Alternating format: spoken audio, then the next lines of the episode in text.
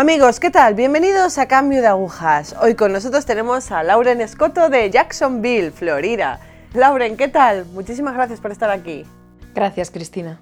Bueno, cuéntanos un poco, no sé, mm, de tu familia, de ti. Cuéntanos un poco. Como ha dicho Cristina, soy de Jacksonville, Florida. Aquí nací y crecí. Estoy casada y tengo tres hijos, dos en la tierra y uno en el cielo. Soy ama de casa. Cuéntanos un poco de ti, de tu familia, de tu niñez. Em, soy hija única, mis padres eh, siguen casados y crecí en un vecindario común y corriente. Mi madre y yo íbamos a la iglesia cuando yo era pequeña y mi padre se quedaba en casa.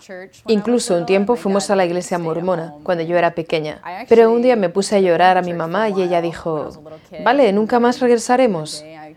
Entonces dejamos de ir a la iglesia por un tiempo, hasta que entré en tercero de primaria, porque mi madre quería que yo tuviera la educación católica que ella tuvo. Entonces me dijo, te vamos a matricular en un colegio católico, yo quiero que recibas los sacramentos y todo lo que yo recibí. A pesar que en aquel momento ella no conocía muy bien la fe ni la importancia de los sacramentos, ella quería que yo los recibiera, porque ella los recibió de niña.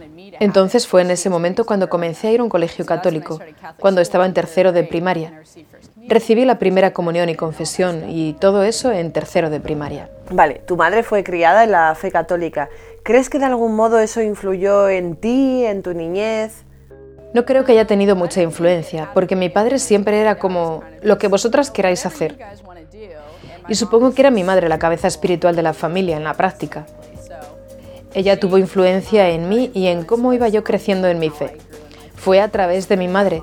De hecho, mi madre y yo tuvimos nuestra conversión a la vez cuando yo estaba en el instituto. Fue ahí cuando ella comenzó a crecer en su fe. Yo también comencé a crecer en mi fe. Ella me lo estaba inculcando y yo empezaba a dar pasos. Vale, más o menos se puede decir que te has creado en una familia católica. ¿Qué hacíais como familia? Quiero decir, ¿ibais a misa los católicos? ¿Rezabais en casa? ¿Qué cosas hacíais? Mm, éramos una familia católica, católica de toda la vida, pero solo íbamos a misa mi madre y yo, puesto que mi padre no hacía nada. Entonces íbamos a misa todos los domingos y nada más. Después fui a un colegio católico y fue ahí donde obtuve mi formación católica. Pero siempre le digo a la gente que eso no me formó en mi entendimiento de la fe católica, porque nosotros considerábamos la religión como una clase, y entonces era para mí una clase más.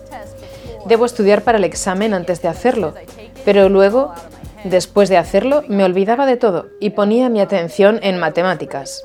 ¿Sabes? Así que nunca entró plenamente en mi corazón. Sabía distinguir el bien y el mal. Mi madre siempre me enseñó la importancia del bien y del mal, y de debes vivir tu vida con virtudes y moral.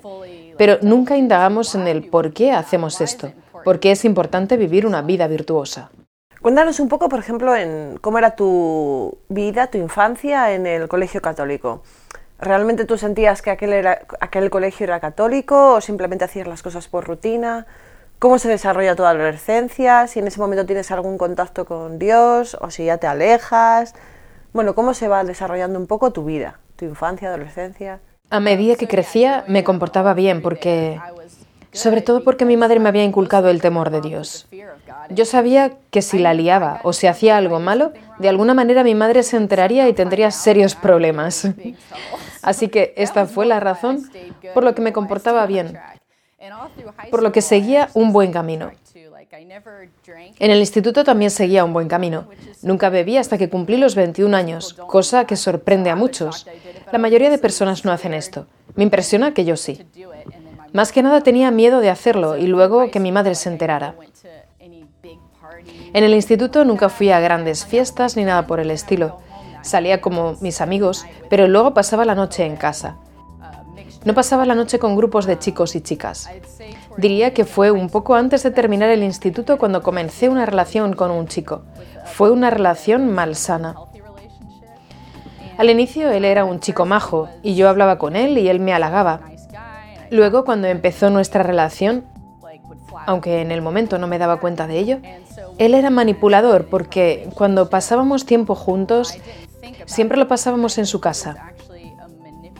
Siempre pasábamos tiempo juntos, pero lejos de mi familia.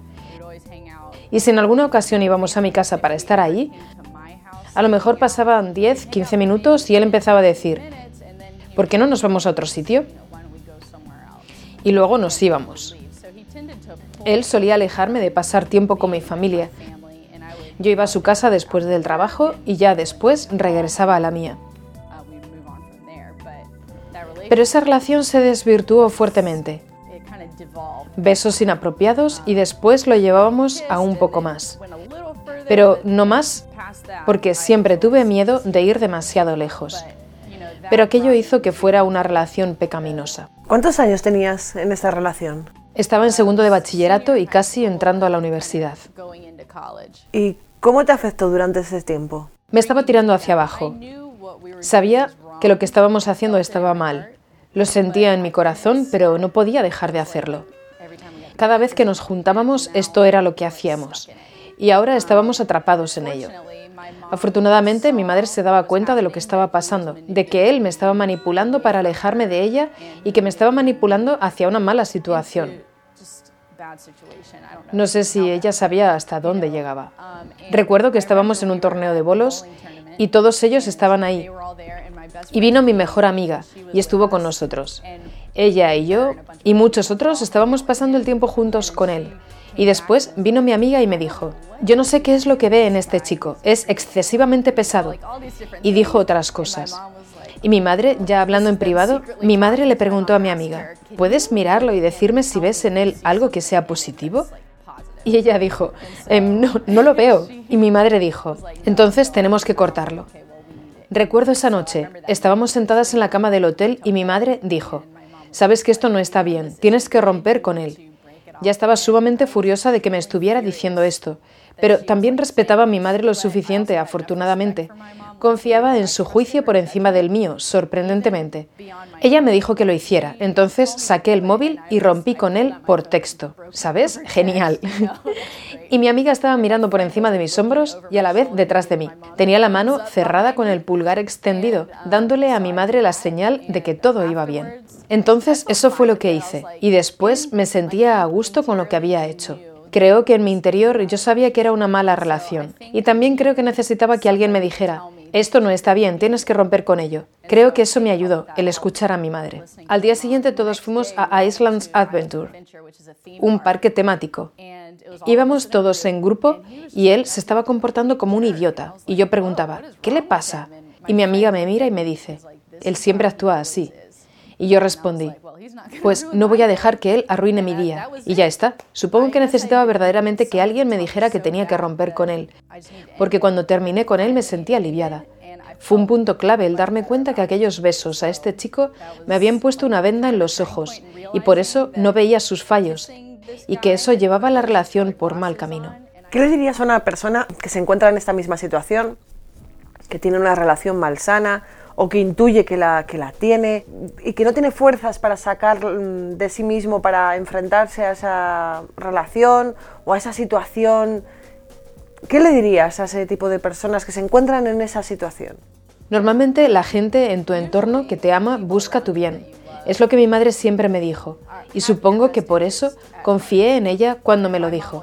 Ella me decía, todos estos chicos que están pasando por tu vida solo se están buscando a sí mismos. Yo estoy velando por ti, te amo, tu mejor amiga te ama. Entonces siempre es bueno confiar en aquellos que te han conocido toda tu vida y que son cercanos y que confías en ellos. Porque ellos no están velando por ti por razones egoístas. Ellos quieren que vayas por buen camino. Creo que es bueno confiar en los que te rodean. Y si ya son varias personas las que te están diciendo que esta relación divide y es mala, pues sería bueno escucharles y cortarla en seco. Después de esta relación, ¿te arrepentiste de haber roto con ese chico? ¿En algún momento te viniste atrás? Mm, como dije, lo corté en seco. Y nunca más volvimos a pasar tiempo juntos después de eso. Creo que tuve una sensación de alivio después de que terminó. Y claro está, un sentimiento de remordimiento por haber llegado tan lejos. Y fue aquí donde me ayudó mucho la confesión porque fui a confesarme y Dios perdonó mis pecados. Ahora podía seguir adelante. Has dicho que esto fue en tu último año de instituto. Luego sentiste la necesidad o el deseo de ir a la universidad y cómo fue este periodo. Fui a la Universidad de North Florida, que queda al norte de Florida. Es gracioso porque mi madre estuvo investigando antes que yo y vio que los Catholic Ospreys estaban ahí, pero se llamaban Focus, Fraternidad de Estudiantes Católicos Universitarios. Y me dijo, deberías ir a ver su mesa. ¿Están presentes en estos días? Lo había investigado a fondo. Yo estaba como, "Ah". pero no puedo decir no a algo espiritual, ¿sabes? Me siento mal si digo no a cualquier cosa espiritual. Así que dije, vale, está bien, lo iré a ver. Es la primera semana. Estás en primer año de universidad y quieres que la gente te conozca. Fui allí y había un montón de clubs y hermandades femeninas y demás. Entonces voy y me detengo en la mesa de Focus porque pensé, mi madre me ha dicho que tenía que ir. Entonces, ya estoy aquí, iré. Y había un misionero de Focus muy guapo y estábamos hablando y me pregunta, ¿cómo te llamas? Lauren Pitt, que era mi nombre en aquel momento. Y dice, oh, tu madre nos habló y nos dijo que ibas a venir. Y yo dije, Dios mío, qué vergüenza, ¿sabes? Estaba en primer año de universidad y mi madre está llamando a personas. ¡Uy, qué vergonzoso! Pero, ¿sabes? Él actuó con naturalidad.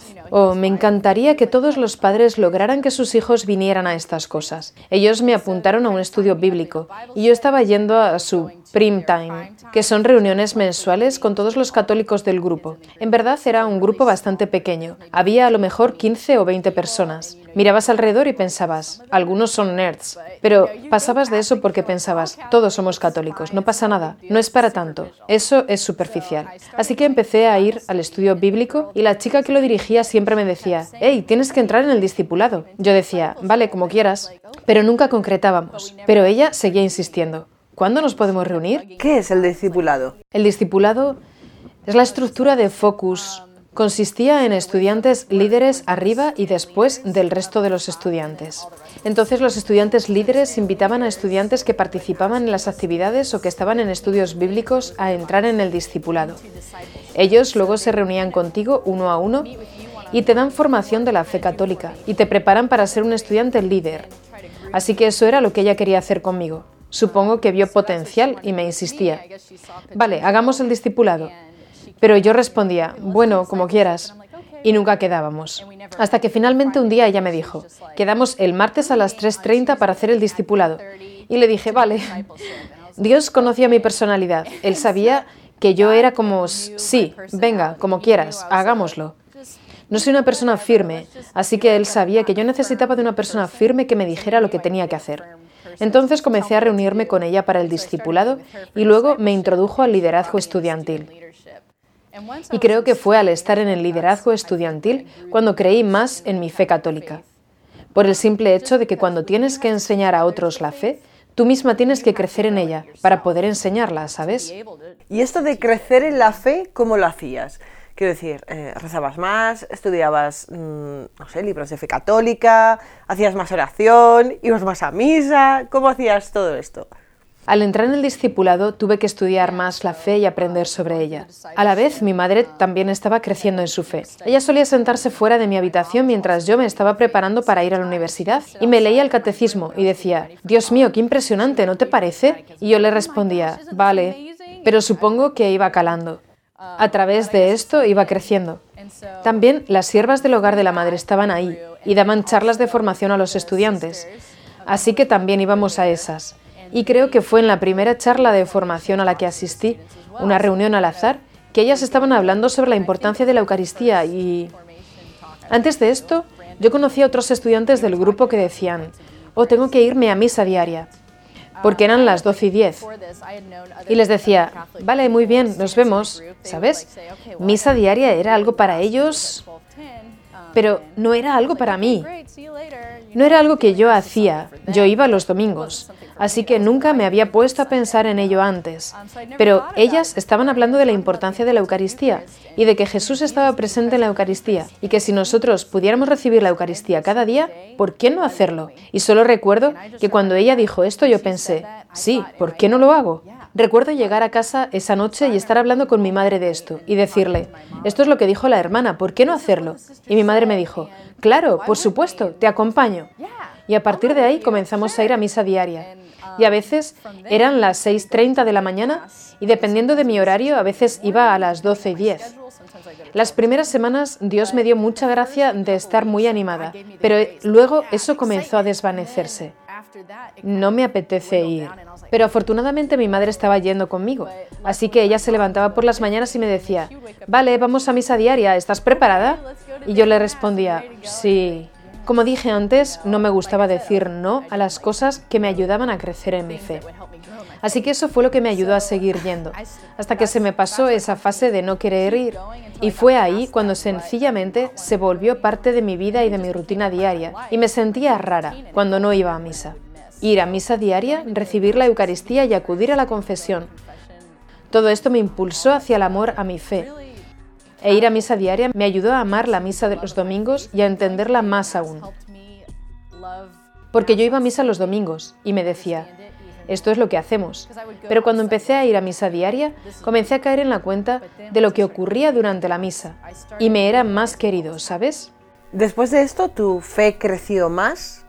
¿Conociste a tu esposo? Eh, lo que voy a hacerte son preguntas un poco sobre lo que pasó después. ¿Cuál era tu meta? ¿Cuál era tu fin? ¿Tu plan de proyecto? Vale, sí, estaba creciendo en mi fe. Y por supuesto, estaba rezando sobre dónde me estaba llamando el Señor. ¿Me estará llamando a la vida religiosa? Porque tenemos estas hermanas aquí, ¿sabes? Y antes nunca lo había pensado. Estaba rezando sobre esto y también estaba rezando, pues, ¿me estarás llamando a la vida matrimonial? Siempre me sentí llamada a la vida matrimonial, pero creo que la mayoría de las personas tiene esta situación. Pero recuerdo que hubo varios chicos que pasaron por mi vida. Éramos solo amigos. Cuando pasábamos tiempo juntos, oficialmente nunca salimos. Yo les decía, ¿sabes qué?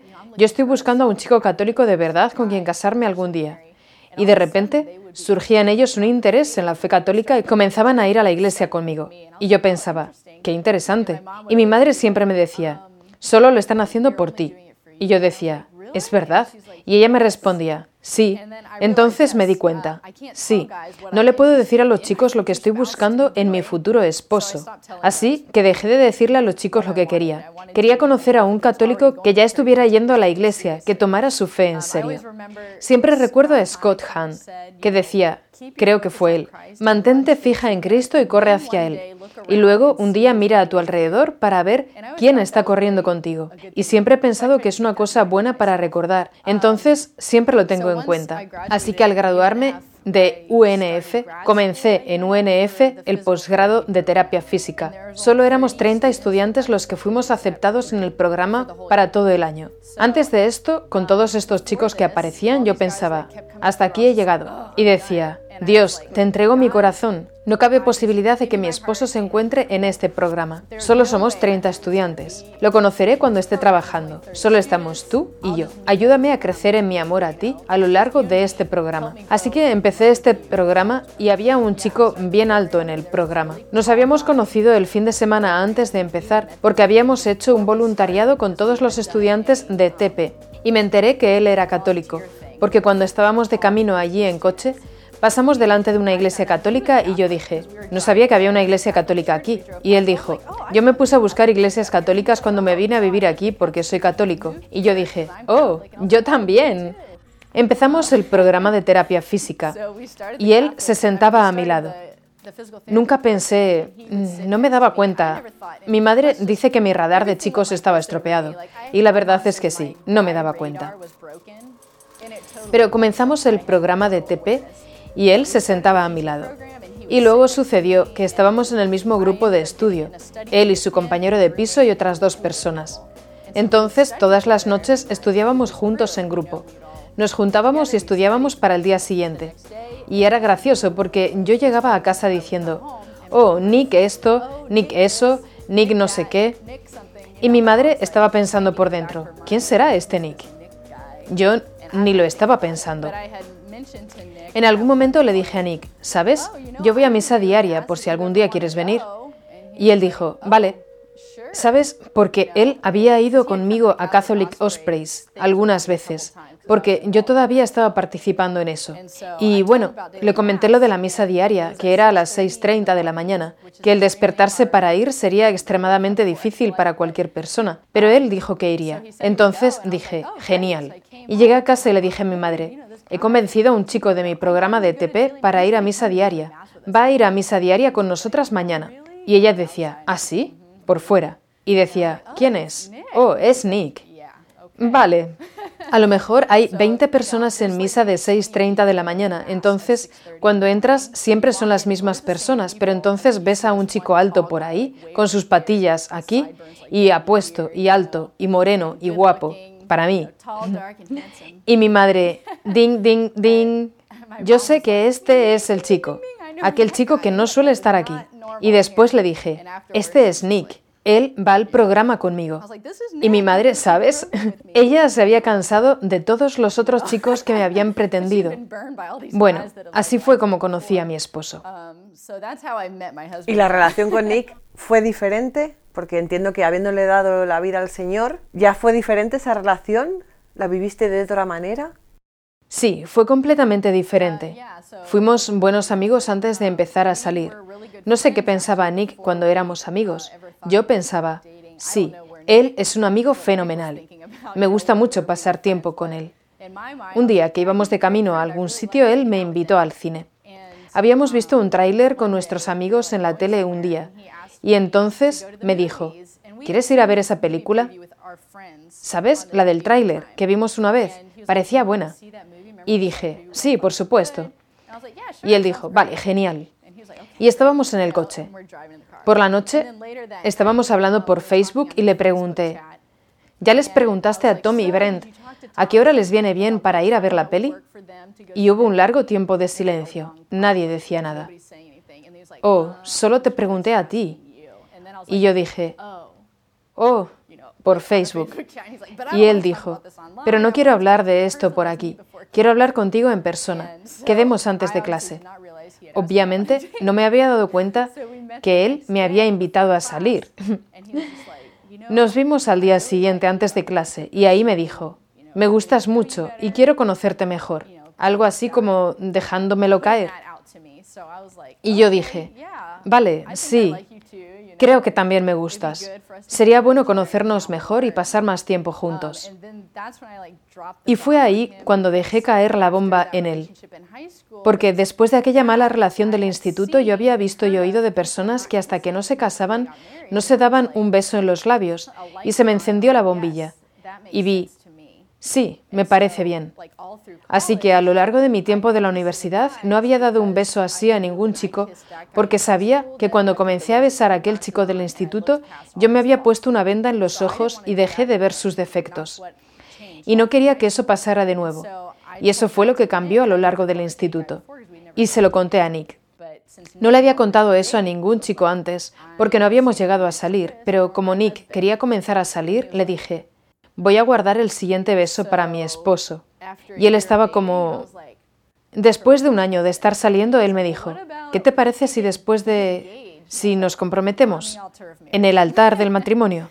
Y él decía, vale. Él dice que él estaba pensando que de ninguna manera, pero dice que yo le di una pista de que a lo mejor yo podría suavizar esto un poco y que a lo mejor podríamos tener un beso antes. Así fue como comenzamos a salir. Nos cogíamos de la mano, nos dábamos besos en la mejilla y la frente, pero no en los labios. ¿Y cómo llevaste a cabo la promesa de mi próximo beso será para mi esposo? Quiero decir, Nick estaba de acuerdo en ello, fue duro. ¿Cómo fue esa relación? Sí, específicamente antes de todo pusimos unas reglas básicas. Obviamente mi regla básica era, no nos vamos a besar en los labios. Siempre tuvimos claro que no deberíamos estar solos en un dormitorio. Podíamos estar en las salas de las casas, nunca recostados juntos. ¿Sabes? Pusimos estas reglas básicas de contacto físico, de hasta dónde íbamos a llegar físicamente en nuestra relación. Y era solo besos en la cara, cogernos de la mano, sentarnos juntos, cosas por ese estilo. Específicamente eso fue lo que nos ayudó. Y aparte de eso, hablábamos de todo. Hablábamos sobre nuestros sentimientos en nuestra relación. Hablábamos sobre nuestras experiencias anteriores. ¿Por qué estábamos aquí hoy? Lo que veíamos para el futuro. Rezábamos juntos.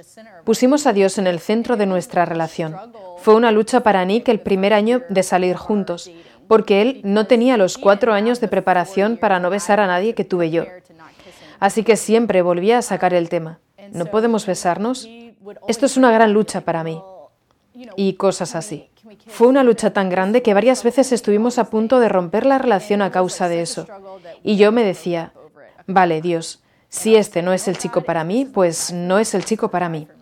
Tú me has llamado a guardar mi beso y no lo voy a hacer. Así que si esto le causa problemas a él, pues aléjalo de mi vida. Pero obviamente no lo hizo.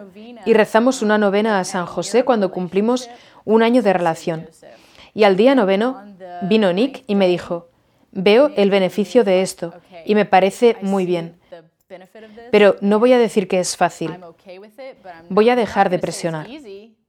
Y a partir de entonces fue mucho más fácil nuestra relación. Terminamos los tres años en la escuela de TP y nos comprometimos y nos casamos unos meses después. El día de nuestra boda fue cuando nos dimos el primer beso, después de la misa de boda. Pero entiendo que ahora veis juntos el fruto de, aquel sacrificio. Oh, sí, ciertamente ha dado fruto, porque como no hicimos del afecto físico de la relación lo más importante, pudimos hablar a través de muchas cosas. Hablamos a través del aspecto espiritual de nuestra relación, del aspecto mental de nuestra relación, con todo menos físico. Quiero decir, lo imprescindiblemente físico. Seguíamos cogiéndonos de la mano. Resolvimos muchos problemas antes de casarnos.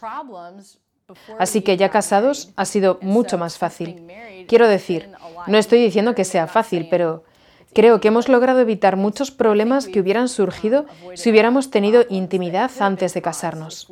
Laure, muchísimas gracias por estar hoy aquí. Va a ser un testimonio que va a ayudar a muchísima gente, sobre todo a muchísimas mujeres, porque tú en tu relación pusiste el listón muy alto, fuiste firme y te ayudaste en la oración y en el Señor y estuviste ahí Gracias, Lauren. Gracias por tu testimonio, gracias por tu vida. Gracias. Gracias por invitarme, Cristina.